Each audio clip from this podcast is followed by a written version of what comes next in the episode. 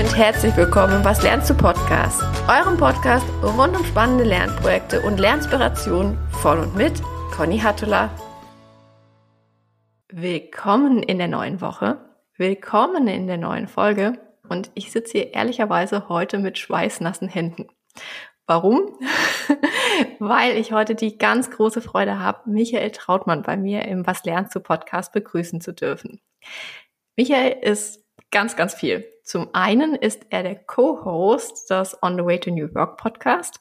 Das ist mein Lieblingspodcast im Themenkomplex New Work. Den betreibt er in der Zwischenzeit seit sechs Jahren gemeinsam mit Christoph Magnussen und bereichert da tatsächlich jede Woche meinen Montag sehr mit seinen klugen Gedanken und Denkanstößen.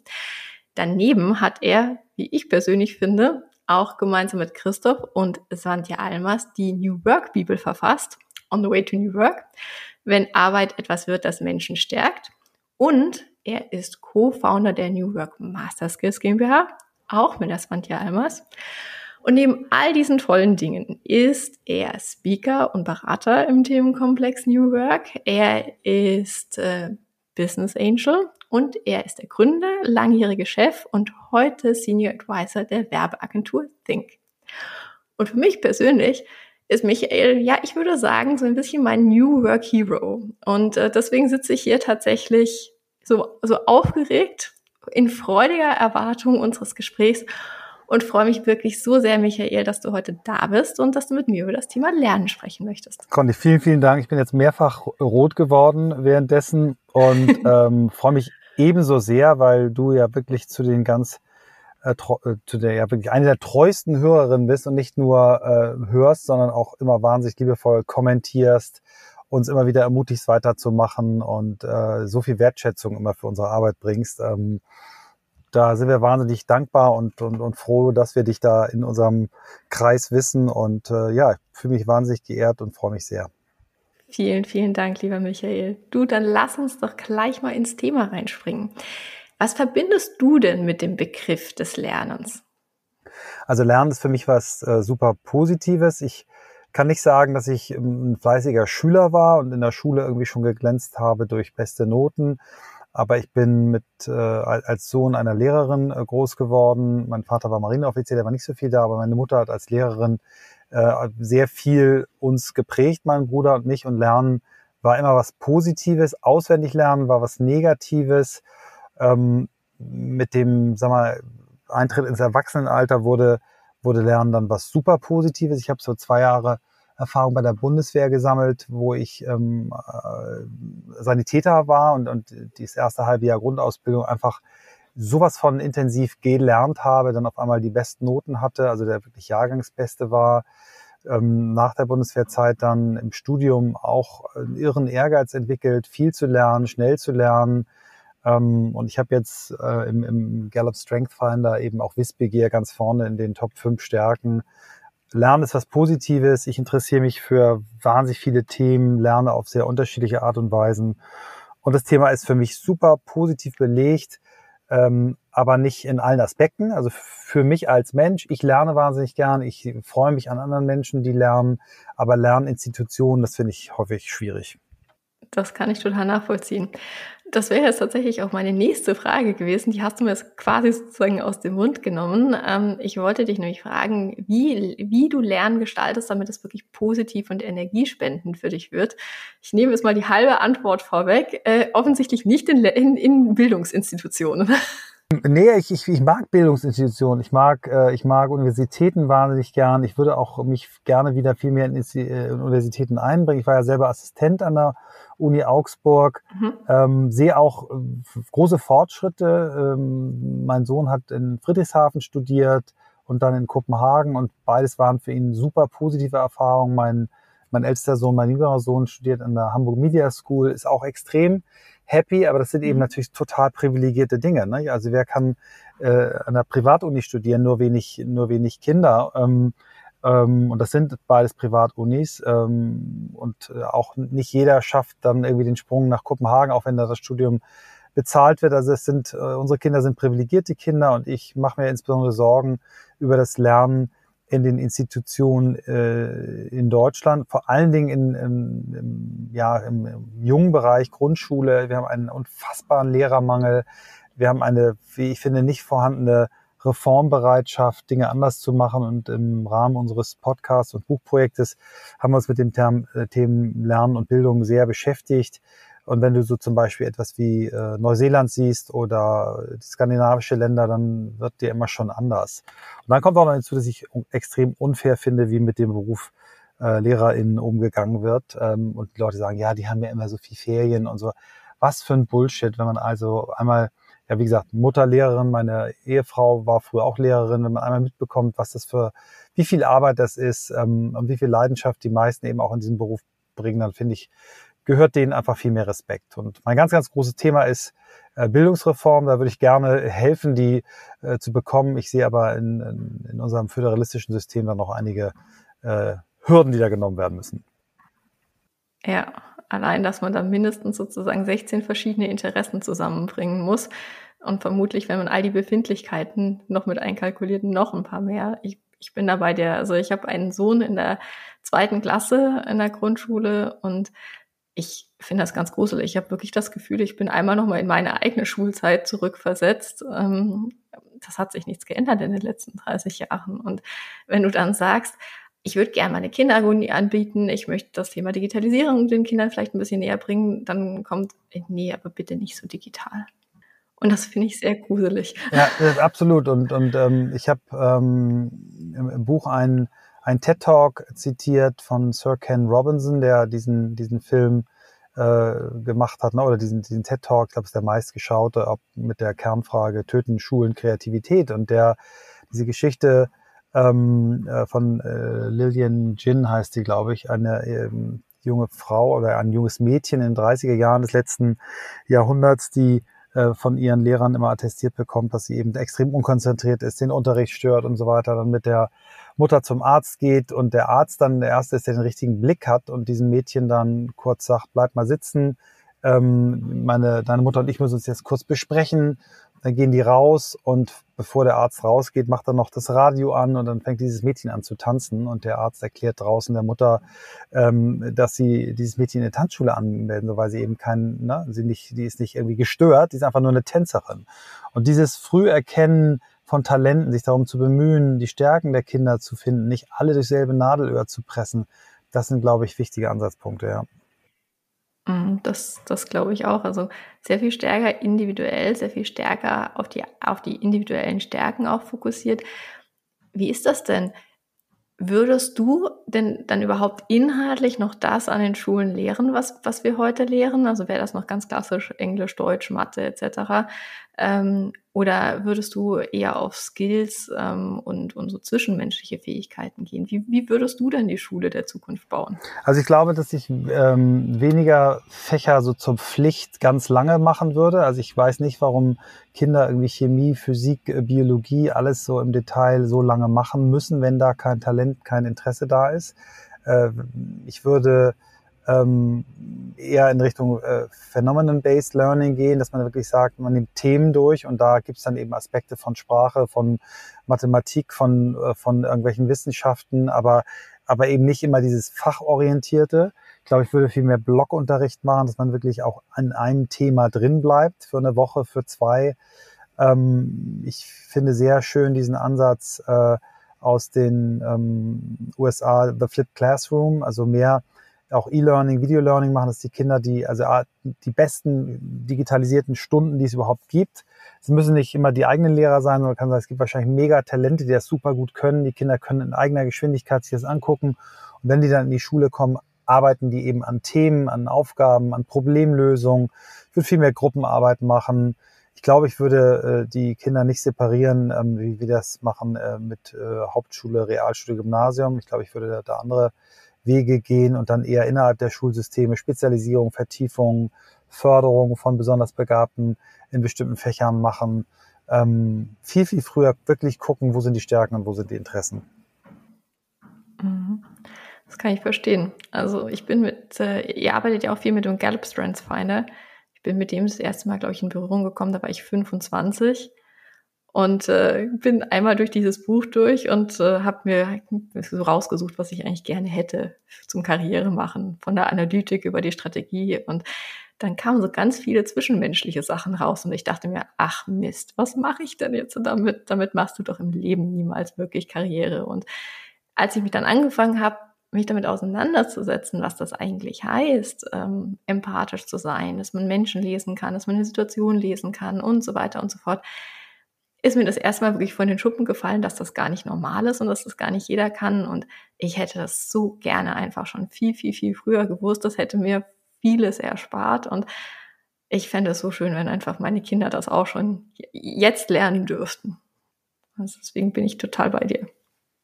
Wie würdest du denn, ähm, also wenn du sagst, das Thema Schule deutlich projektbasierter, ähm, auch sagen wir mal äh, aus unterschiedlichen ähm, ja, Sichtweisen sich einem Thema genähert.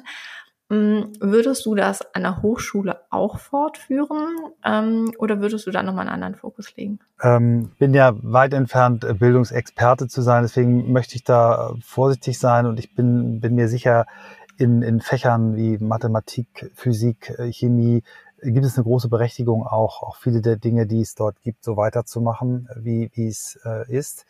Wenn wir in, in äh, Studiengänge gehen, die, die vielleicht mehr schon auf Berufe vorbereiten, also die, die ganzen betriebswirtschaftlichen ähm, oder auch diese ganzen Blended-Studiengänge, die es gibt, dann würde ich, glaube ich, ähm, mehr in Richtung auch Problemlösung gehen. Da gibt es für mich einen ganz tolles äh, ähm, Beispiel in, in Dänemark, in, in Aarhus, die Chaos-Piloten. Das ist ein Studiengang, mhm. ähm, wo es, glaube ich, so gut wie keine ProfessorInnen gibt, sondern wo, wo die Studenten sich selbst organisieren in Gruppen, in äh, Workshops, ganz viel Impulse aus der Wirtschaft bekommen. Ähm, ich sage jetzt nicht, na, also ich bin ein großer Fan davon, dass es äh, ProfessorInnen gibt. Äh, alles, alles wichtig, alles gut. Ich habe selber auch äh, lange darüber nachgedacht, ob das für mich ein Weg sein könnte. Aber ich glaube, Selbstverantwortung im Lernen, ähm, mehr, viel mehr Gruppenarbeit, viel mehr Projektarbeit, äh, Problemlösung lernen. Ich glaube, das ist ähm, im Team arbeiten lernen, zusammenarbeiten lernen. Das finde ich wichtig für, für die ähm, Felder, wo Menschen vorbereitet werden auf Berufe in der Wirtschaft, in Unternehmen, in den ganzen wissenschaftlichen Berufen traue ich mir das nicht zu, da eine Meinung zu geben. Aber ich kann mir auch vorstellen, dass auch in einem Ingenieurstudium ähm, projektbezogenes Arbeiten wahnsinnig sinnvoll sein kann. Aber da würde mich mal deine Meinung interessieren, die jetzt äh, Hochschulbezug hat. Wie, was glaubst du, was sich ändern muss? Ich glaube ehrlicherweise, dass die Grenzen ganz, ganz stark verschwimmen werden. Also wenn du mich da wirklich nach einer Vision fragen wirst, dann ist, ist mein Gedankengang so eine Art Kompetenzraster und du startest sozusagen zum Beginn der Schule mit diesem Kompetenzraster und es erweitert sich immer, immer mehr. Also so ein bisschen wie so ein Wallet auf dem iPhone. Nur dass da einfach all das dazu kommt, was du, was du stetig lernst. Und dann hast du halt nicht für den Rest deines Lebens eine 3 in Projektmanagement oder in Mathe, sondern sozusagen du erweiterst die, die Skill einfach stetig weiter.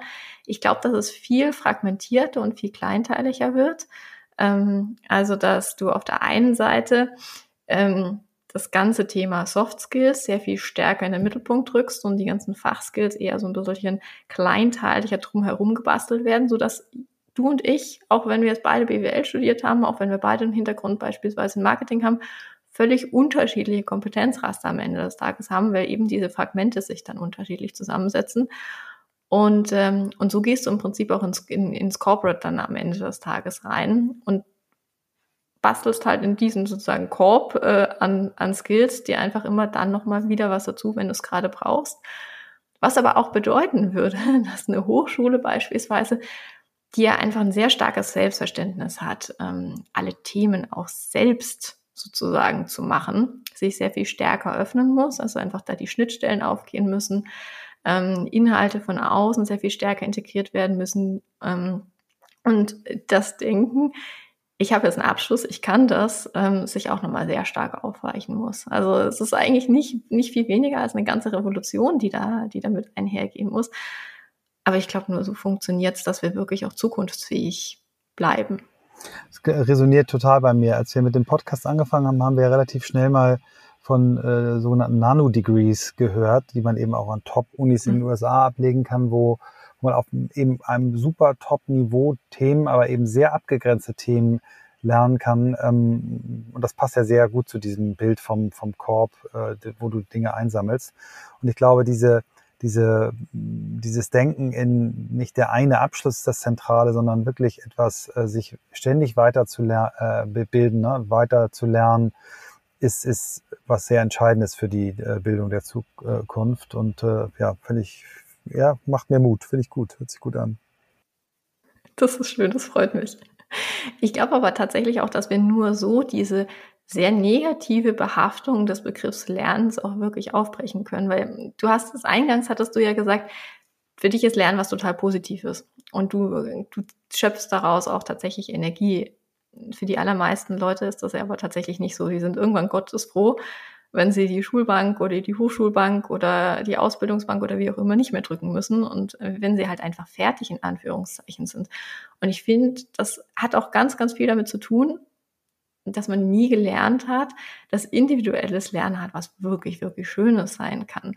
Ähm, und in dem Moment, wo du halt stärker an deinen eigenen Themen auch arbeiten kannst, bricht sich einfach diese, diese Assoziation auf. Deswegen ist das vom, aus meiner Sicht wirklich auch die Grundvoraussetzung, ja, lernen so etwas sehr Schönem zu machen.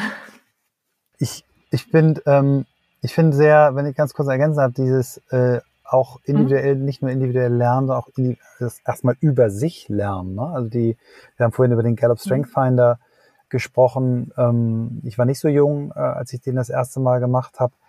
Ähm, und ich habe ihn auch beim ersten Mal nicht so ernst genommen, sondern mich so erstmal gefreut, was dann da so vorne bei mir steht. Aber wenn man dann da anfängt, mal ins Detail zu gehen und sich anzugucken bei seinen Talenten, ähm, was denn die Blindsides sind, die mit diesen Talenten mitkommen, ne? wie viel man dann über sich lernt, wie man auf andere Menschen wirkt, äh, fand ich großartig. Mhm. Ja, das, äh, das stimmt. Das eigentlich gar nicht so diese Top 5 oder Top 10 wirklich eigentlich das sind, was am Ende den Aha-Effekt ausmacht, sondern zum einen, wie wirken die zusammen? Wie kippen sie dir teilweise auch ins Gegenteil um? Und äh, wie hemmen dich im Zweifelsfall auch die Punkte, die ein bisschen weiter hinten stehen, die aber halt wirklich eigentlich äh, im Zweifelsfall sogar die Motoren deiner vorderen Stärken sind. Das ist äh, total spannend. Ich habe äh, angefangen 2021 äh, Teams wirklich auch mit diesem Thema ähm, Stärken zusammenzustellen und ich finde, das, ähm, das macht unglaublich viel. Zum einen mit der Teamdynamik, aber auch ähm, mit dem Lernen.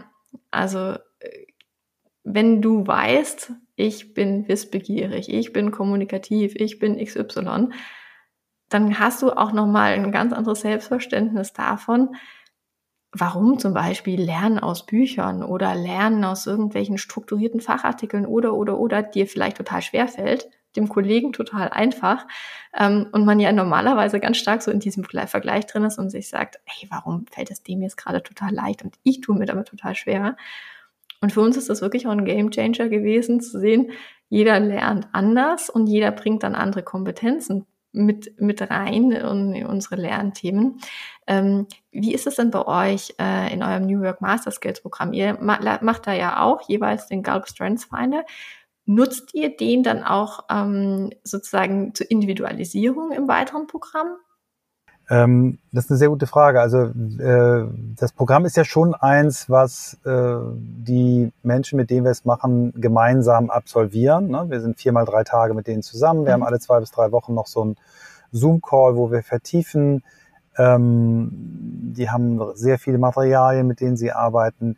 Die Individualisierung machen die Leute selber, ne? weil wir sagen, wir bieten euch so viel an, ihr könnt unmöglich all das, was wir in den zehn Monaten machen, gleich sofort in die Anwendung bringen, sondern guckt euch wirklich das an, was ihr im Moment, ne, wo ihr seht, da brennt es bei euch, da wollt ihr besser werden und nehmt das andere, wie du es vorhin auch so gesagt als Korb, in den ihr immer reingreifen könnt und dann vertiefen könnt. Also wir machen das nicht. Wir, wir gehen aber, was so die, dieses Thema Selbstreflexion angeht, nochmal einen Schritt weiter. Wir, wir haben noch ein anderes Tool, in dem Swantje ausgebildet ist, das nennt sich Language and Behavior Profiling, mhm. wo man anhand von Sprachmustern mhm äh, feststellen kann, was Menschen eigentlich brauchen, um gut zu arbeiten und damit auch um gut zu lernen. Ähm, ja, dass du eben rauskriegen kannst, sind Menschen eher prozessual, müssen sie eins nach dem anderen machen oder sind sie eher optional, wie ich zum Beispiel. Ähm, brauchen sie für Feedback, äh, brauchen sie Feedback von außen oder kriegen sie es von innen? All diese, diese Dinge sind sie Menschen, die eher alleine im Raum sein müssen, um gut zu arbeiten oder eigentlich wie ich eher ständig unter Menschen? Und aus dieser Kombination ähm, Gallup Strength Finder und Language and Behavior Profiling kriegt jeder so auch ein ganz gutes Gefühl für sich selber. Und wir bieten dann eben auch sehr viel Vertiefung an. Da gibt es eben Leute, die meisten Leute bei uns kommen ja, oder viele Leute kommen über einen Podcast. Das heißt, viele Leute haben auch Lust, über Podcasts weiterzulernen. Ähm, wir bieten immer Videos an. Wir versuchen immer die Themen äh, für jeden, ja, dass jeder rausgraben kann, wo gehe ich weiter, wo gehe ich tiefer rein. Aber wir so individualisieren tun wir noch nicht. Das ist eigentlich mal ein ganz interessanter Punkt, wenn wir irgendwann an das Thema äh, Remote gehen, was, was im nächsten Jahr ansteht, ähm, wo wir auch mhm. in der Zielgruppe jünger werden, wenn ob man das nochmal ähm, berücksichtigen kann. Finde ich, finde ich sehr spannend, aber es klingt auch sehr aufwendig. ja, äh, auf der einen Seite schon, aber auf der anderen Seite gibt es ja tatsächlich, kann man aus diesem Thema stärken und wenn man es wirklich auch mit NLP jetzt matchen könnte, kann, könnte ich mir vorstellen, dass man eigentlich ganz gut auch nochmal so einen eigenen Test bauen kann und sagen kann, das ist Persona X, das ist Persona Y, das ist Persona Z, dass man gar nicht 100% individualisiert hat, sondern eher so eine Art Mass-Customization am Ende. Ähm, klingt auf jeden Fall, finde ich total spannend. Was für mich so ein, so ein Aha-Moment war, ich habe mal einen Artikel von Peter Drucker äh, gelesen, ich glaube, der hieß sogar How Do We Learn, ähm, wo der beschrieben hat anhand von zwei, mhm. äh, einem Administrationswechsel in, in den USA, Präsidentenwechsel und das äh, Team im Weißen Haus eben nicht vollständig neu war und ähm, völlig irritiert war. Der eine ähm, top organisiert, ganz wusste ganz genau, musste, hat sich die Sachen durchgelesen, alle Briefings, ähm, war also jemand, der sehr gut übers Lesen äh, funktioniert hat und eine andere Person dann, die, wenn ich es richtig erinnere, gar nichts gelesen hat und nur übers Reden und auch übers selber Reden Dinge lernen konnte. Und ich habe mich da voll ertappt gefühlt, weil ich habe meinen ersten Geschäftspartner André äh, Kemper, mit dem ich die erste Agentur zusammen gegründet habe, also den Vorläufer von Think, ähm, den habe ich immer verdammt dafür, dass der, äh, wenn wir ein Briefing gekriegt haben, zehn Leute um sich rum brauchte und dann drei Stunden geredet hat. Und ich habe mir gedacht, was, was stiehlt er diesen ganzen Menschen die Zeit? Und ich habe aber dann irgendwann festgestellt, es gibt Leute, die lernen darüber, dass sie vor anderen Leuten drüber reden. Und letztendlich war dann das Ergebnis häufig, dass diese zehn Leute dann so tief im Thema waren, nur dadurch, dass die andere Camper zugehört haben, wie er sich das Briefing selber erklärt hat. Also dieses, auch eine gewisse Arroganz, die wir so haben, unseren Lernstil äh, zum Maßstab aller Dinge zu machen. Und ich habe noch ein anderes Erlebnis, das war, wie auch in, in Vorträgen häufig äh, verwendet, da hatten wir eine Situation, da war unser jüngerer Sohn, glaube ich, 15, es war irgendwie Weihnachtszeit und meine Frau bat den jüngeren Sohn, irgendwie einen Salat zu waschen. Und ich dachte schon so, oh, damals haben die noch nicht gekocht gerne, heute sind die beide richtig, richtig gut. Und dann war der Salat aber total super. Und dann am nächsten Morgen kam meine Frau mit ihrem iPad und sagte, Michael, das kann nicht sein Ernst sein. Ich, ich guckte mir ihr iPad an und dann war da der äh, Startscreen war eine YouTube-Seite mit, wie man einen Salat wäscht, mit einem Film. Und dann sagt sie so, ja, jetzt müssen Sie sich schon Videos angucken, um zu wissen, wie man Salat wäscht. Und sage, war, war doch super, war kein Sand dran, nichts. Dann habe ich mir dieses Video irgendwann selber angeguckt und habe gedacht, wow, wie cool erklärt. Und dann habe ich ja äh, irgendwann Christoph äh, kennengelernt und Christoph lernt ja nur über Videos. So und diese dieses verstehen, dass Menschen völlig, völlig unterschiedlich lernen, in unterschiedlichen Kontexten, in unterschiedlichen Gruppengrößen. Also unser jüngerer Sohn zum Beispiel an der, an der Hamburg Media School, der ist da mit 14 Leuten oder 15 Leuten im, im Kurs. Das ist für den total äh, super. Für mich war es okay, mit 2000 Leuten im Semester zu sein. Hab ich, fand ich eher cool. Man konnte sich mit Leuten austauschen. Ähm, Wäre für Moritz äh, der Untergang. So und das zu sehen, lernen, Lernstile, äh, sind was unterschiedlich. Es gibt Leute, die nur über, über Praxis lernen und das, das zu respektieren und auch ähm, zu adressieren, das ist, glaube ich, die große Kunst. Mhm. Ja, das ist äh, aber auch das dicke Brett an der Stelle. also äh, so, sowohl als auch. Du hast gerade, finde ich, einen ganz, ganz schönen ähm, äh, Punkt gesetzt, äh, den wir nutzen können, um in Richtung des Corporate Learnings so ein bisschen abzubiegen. Ähm, nämlich zum einen das Thema unterschiedliche Lernstile, ähm, Lernen an der Praxis und du hattest äh, auch gesagt, du bist ein ganz großer Fan des Lernens im Team. Es siehst du ja einfach durch deine Beratertätigkeit und durch die Podcasts unglaublich viel. Ähm, hast du Beispiele ähm, aus, aus deiner Erfahrung von Unternehmen, die Lernen und Lernkultur modern, neu äh, machen, ganz anders vielleicht andenken? Gibt es da was, wo du sagst, äh, das lohnt sich näher anzugucken? Also äh, Svanti und ich haben das große Glück, äh, Teil der Bertelsmann University geworden zu sein mit einem unserer Angebote und haben dort die Chance gehabt, jetzt schon zum zweiten Mal mit Top-Managern aus der ganzen Welt zu arbeiten. Und die Beschäftigung mit der Art und Weise, wie Bertelsmann das macht, das hat mir sehr, sehr gut gefallen. Ähm, ich kann es aber zu wenig, ich kenne zu wenig, um jetzt da wirklich schon genau was drüber zu sagen. Ich kann aus eigener Erfahrung mal von einem Jahr berichten, in dem das Thema Corporate Learning in, in, in, in der Agentur, die ich gegründet habe, irgendwie einfach so unfassbar funktioniert hat. War eher ein Glücksschuss, äh, aber ich habe gemerkt, was, was es bringen kann, wenn man einfach da rein investiert. Und zwar gab es eine Situation äh, in der Agentur, wir, wir waren ein paar Jahre alt, wir hatten ähm, das Image, so die letzte deutsche klassische Werbeagentur zu sein. Die können eigentlich nur Werbefilme und eigentlich auch nur Auto, also so ein bisschen so eine Mischung aus äh, Anerkennung, aber auch Häme, ähm, die uns da entgegengeschlagen ist. Und dann gab's, kam der, der erste Wahlkampf von Barack Obama. Und ich habe den analysiert, habe einen langen Artikel darüber geschrieben in Harvard Business Manager ähm, und bin danach zu meinem Partner gegangen und gesagt, André, wir müssen was tun. Die Welt ändert sich gerade so kolossal und wir müssen alle dabei mitnehmen. Und dann haben wir uns entschlossen, ein Jahr lang so zum Digitalisierungsjahr auszurufen und alles, was wir sonst so für Wettbewerbe ausgegeben haben, also Werber reichen ihre Arbeiten ja gerne in so Kreativwettbewerben ein, alles in dieses Jahr zu stecken. Und wir haben ganz einfache Sachen gemacht. Wir haben zum Beispiel, äh, das kann jeder machen, das hat, das hat eigentlich quasi kein Geld gekostet, einmal in der Woche ein, ein Digital Breakfast gemacht, wo wir so Vordenker aus dem Digital Space, Sascha Lobo, solche mhm. Leute da zu uns geholt haben, die dann morgens beim Frühstück einen inspirierenden Vortrag gehalten haben und die Leute äh, konnten einfach Fragen stellen. Wir haben in diesem Jahr, hat die Agentur so unfassbar viel zu dem Thema gelernt, Natürlich nicht nur aus diesen 50 äh, Stunden Frühstück, sondern vor allen Dingen aus dem, was danach passiert ist, dass die Leute dann Dinge ausprobiert haben, sich selber beigebracht haben, sich Tutorials angeschaut haben. Und wir haben danach in dem Jahr so unfassbar äh, kreative Digitalprojekte gemacht, die uns dann auf einmal, also wir waren im Jahr davor irgendwie, galten wir als zweitbeste TV-Agentur der Welt in so einem Ranking. Und dann ein Jahr später als wir wieder in die Wettbewerbe gegangen sind, haben wir es geschafft, auf Platz zwei der Digitalagenturen, der kreativsten Digitalagenturen zu kommen.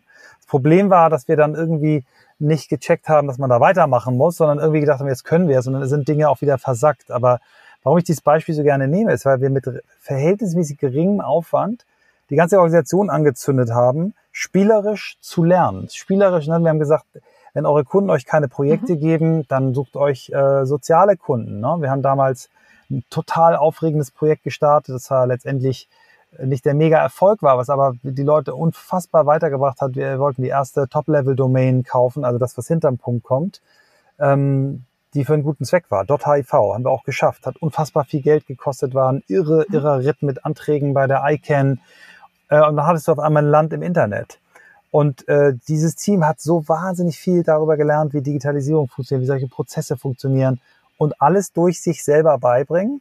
Die Inspiration darüber ist aber in diesen, in diesen, in diesen, ja, in diesen Breakfasts gekommen, wo Leute Vorträge gehalten haben. Und ich glaube, so Zündfunken geben, eine Lernkultur etablieren, indem man sagt, Lernen ist was Tolles. So was wie Google es früher gemacht hat, gesagt hat, verbringt 20 Prozent eurer Zeit mit irgendwas Aufregendem Neuen. Das sind so Ansätze, die ich, glaube ich, gut finde. Google macht es leider nicht mehr. Ich habe nicht genau nachverfolgt, warum nicht mehr, aber viele der großen Dinge, die Google gemacht hat, sind in diesem 20 Prozent Zeit von Menschen entstanden. Mhm. Das heißt, habt ihr dann diese 20 Prozent Lösung in Anführungszeichen auch dadurch euren äh, Kolleginnen und Kollegen gegeben, dass ihr gesagt habt, wenn es kein Projekt dafür gibt, dann machen Soziales beispielsweise? Also wir haben es nicht so pauschal gesagt, aber zum Beispiel dieses, dieses als dann irgendwann, ne, wir hatten äh, dieses ähm, äh, .hiv-Projekt ist durch einen Zufall entstanden und da kam irgendwann, also es ging darum, damals, ähm, wir haben für die Michael Stich Stiftung gearbeitet und mich, der hat eine, eine AIDS-Stiftung und der kam dann irgendwann zu mir und sagte, Michael, wir brauchen eigentlich eine weltweite AIDS-Kampagne.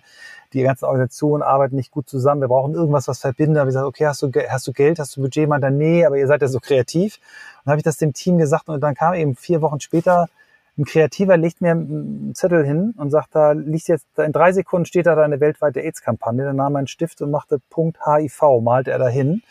Und da musste ich mir nicht erklären, weil ich kapierte sofort, was er wollte.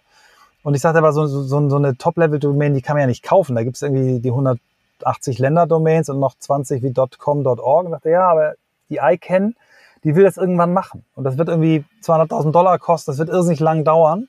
Dann habe ich gesagt, okay, du hast jetzt drei Monate, kannst du, äh, kannst du dir die Hälfte deiner Zeit nehmen, um an dem Thema zu arbeiten. Die Hälfte.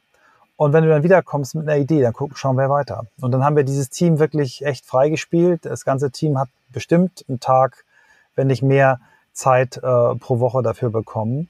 Ein anderes Projekt, was wir hatten, war eine ähm, Organisation, die sich für vermisste Kinder eingesetzt haben und hat ein Team rausgefunden, dass vermisste Kinder wirklich ein Riesenproblem ist. 100.000 vermisste Kinder in Deutschland pro Jahr 2000 dauerhaft vermisst. Also die meisten kommen schnell wieder. Und es kommt eben darauf an, dass man ganz schnell nach Verschwinden eines Kindes die wiederfindet und sucht. Und damals war das eine Organisation, das waren 30 vornehmlich Frauen, die sind teilweise mit Flugblättern an Bahnhöfen rumgerannt, wo die Fotos von den vermissten Kindern drauf waren. Dann hat dieses Team eben äh, über mehrere Iterationsschritte ein Projekt entwickelt und gesagt, wir machen, diese Organisation hat 150 vermisste Kinder betreut und haben dann 150 Facebook-Profile gemacht, plus eins für die Organisation und haben dann ganz, ganz schnell eine riesen Facebook-Community, sind heute über 250.000 Leute. Teilweise waren da Vermisstenmeldungen, wurden 50.000 Mal geteilt.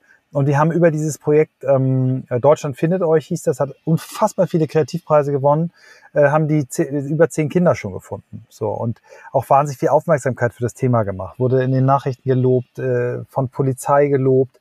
Und ähm, das ist einfach irre, wenn junge Menschen dann durch äh, Impulse, die sie bekommen, durch Freiraum, die sie bekommen, auch selber lernen. Und ich glaube, das ist das, was wir heute auch viel mehr noch ähm, lancieren müssen. Dass wir nicht sagen, wir müssen denen irgendwelche vorgefertigten Kurse hinballern, sondern wir müssen denen Freiraum geben, Felder geben, wo sie sich selbst entwickeln können. Und natürlich auch unter Hinzunahme von ganz tollen Lehrerinnen und Lehrern, aber manchmal sind die auch die besten Lehrer für sich selbst. Also vielleicht in die Richtung.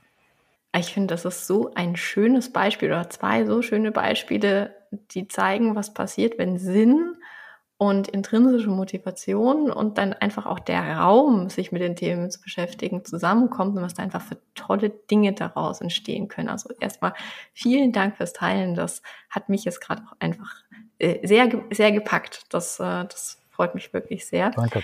Ähm, und ich finde, es ist auch ein, ein ganz schöner Schwenk nochmal hin ähm, äh, zum Thema, wie wir wirklich gute Voraussetzungen fürs Lernen schaffen können. Ähm, also du hast gesagt, du gibst Raum, du gibst wirklich auch Sinnstift oder man gibt sinnstiftende Projekte und ähm, und auch nicht den vorgefertigten Kurs.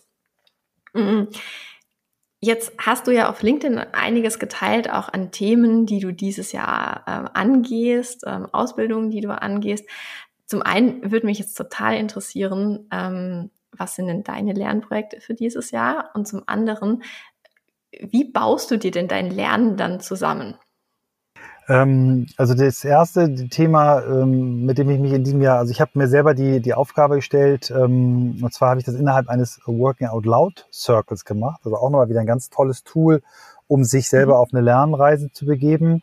Und über, in, in dem war meine Aufgabe, was für eine Art Coach möchte ich eigentlich sein. Ne? Ich arbeite mit einer Partnerin zusammen, die, äh, da musst du viermal im LinkedIn-Profil bei Ausbildung klicken, um die ganzen Coaching-Ausbildungen von 20 und Trainerausbildungen äh, zu lesen. Und das hat bei mir zu einer äh, Minderwertigkeitsvorstellung geführt und, und auch irgendwie einer gefühlten Schieflage. Und ich habe dann gemerkt, dass bei mir das ganze Thema Stärkenorientierung und Sinnfindung ganz oben liegt, dass ich auch viel damit schon arbeite.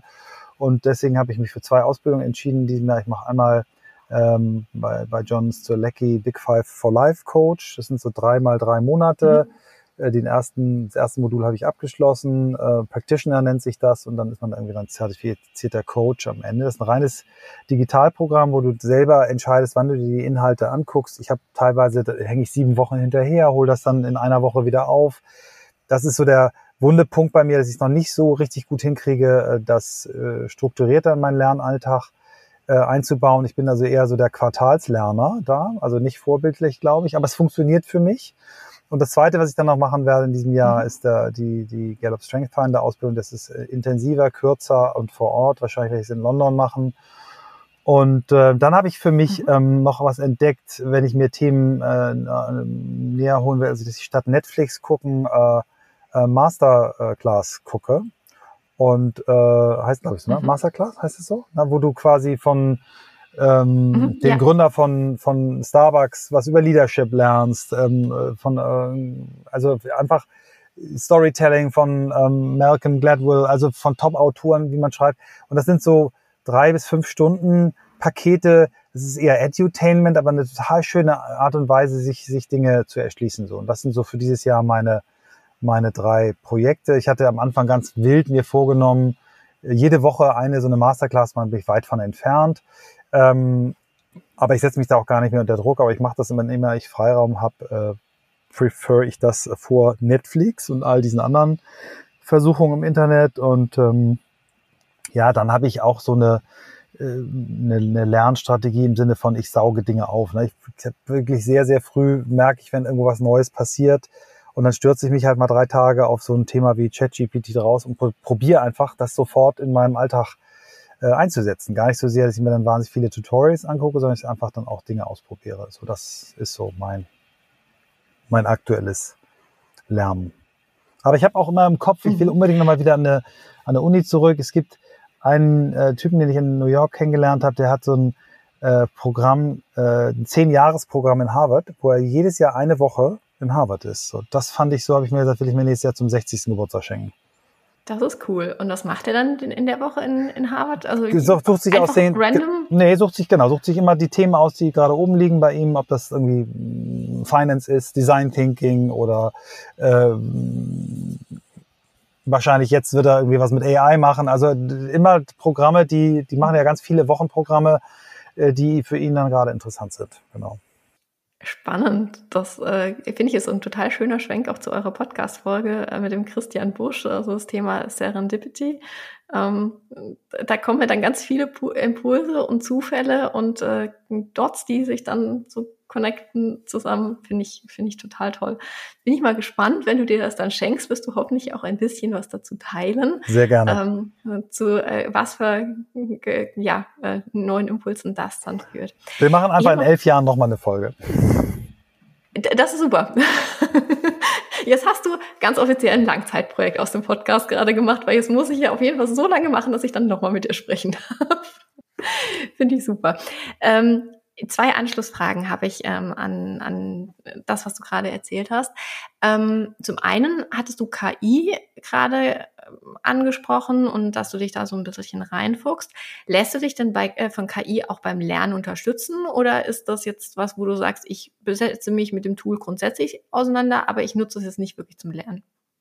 Das ist eine gute Frage. Ähm, ich nutze es, wenn ich mir ein neues Thema äh, suche ganz oft äh, für, für so eine Startphase, ne? dass ich da sage, sag mir mal zehn Thesen mhm. zu dem und dem Thema, sag mir mal die fünf wichtigsten Fragen im Zusammenhang mit, sag mir die wichtigsten Artikel da und da.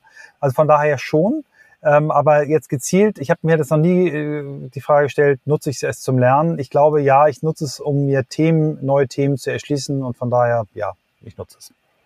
Mhm weil ich nutze es tatsächlich primär so als so eine Art Organisationshelfer.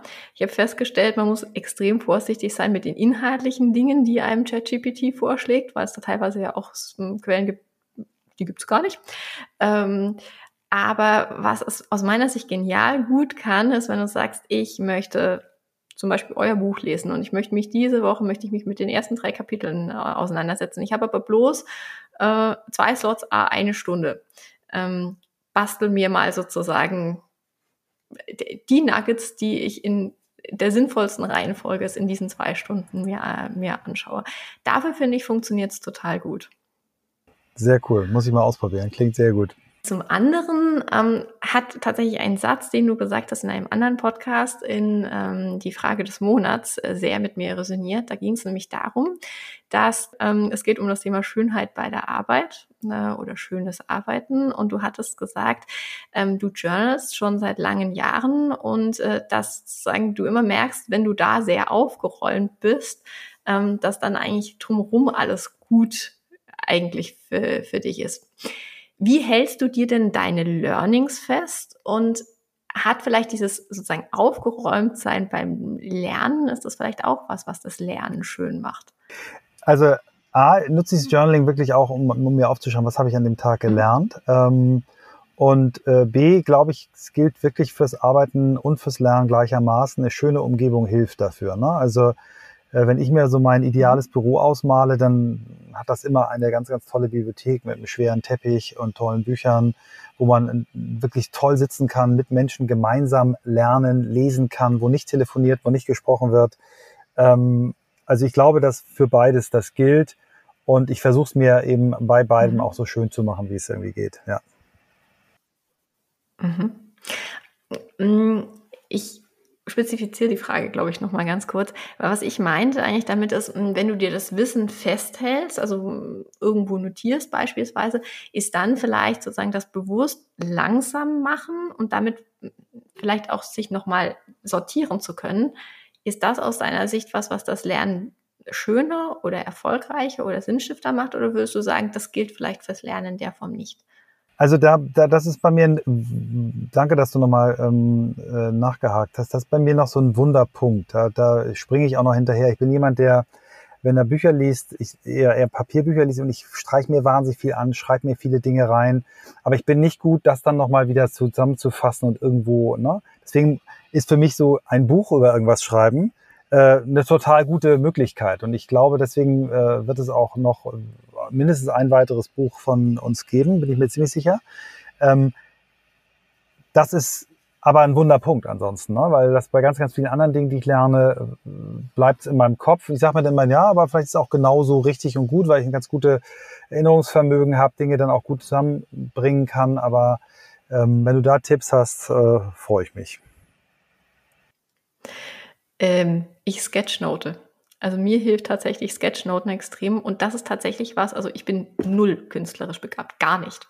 Äh, darum geht's aber an der Stelle ja auch nicht, sondern es ist ja eher die Verbindung zwischen ähm, Worten und so ein paar kleinen Symbolen und das hilft mir total, den Geist ruhig zu bekommen und äh, Themen miteinander zu verknüpfen. Für mich funktioniert das tatsächlich analog auch besser als digital. Ähm, und da bemühe ich mich dann tatsächlich es auch, also schön im Sinne von langsam zu machen. Das hilft mir.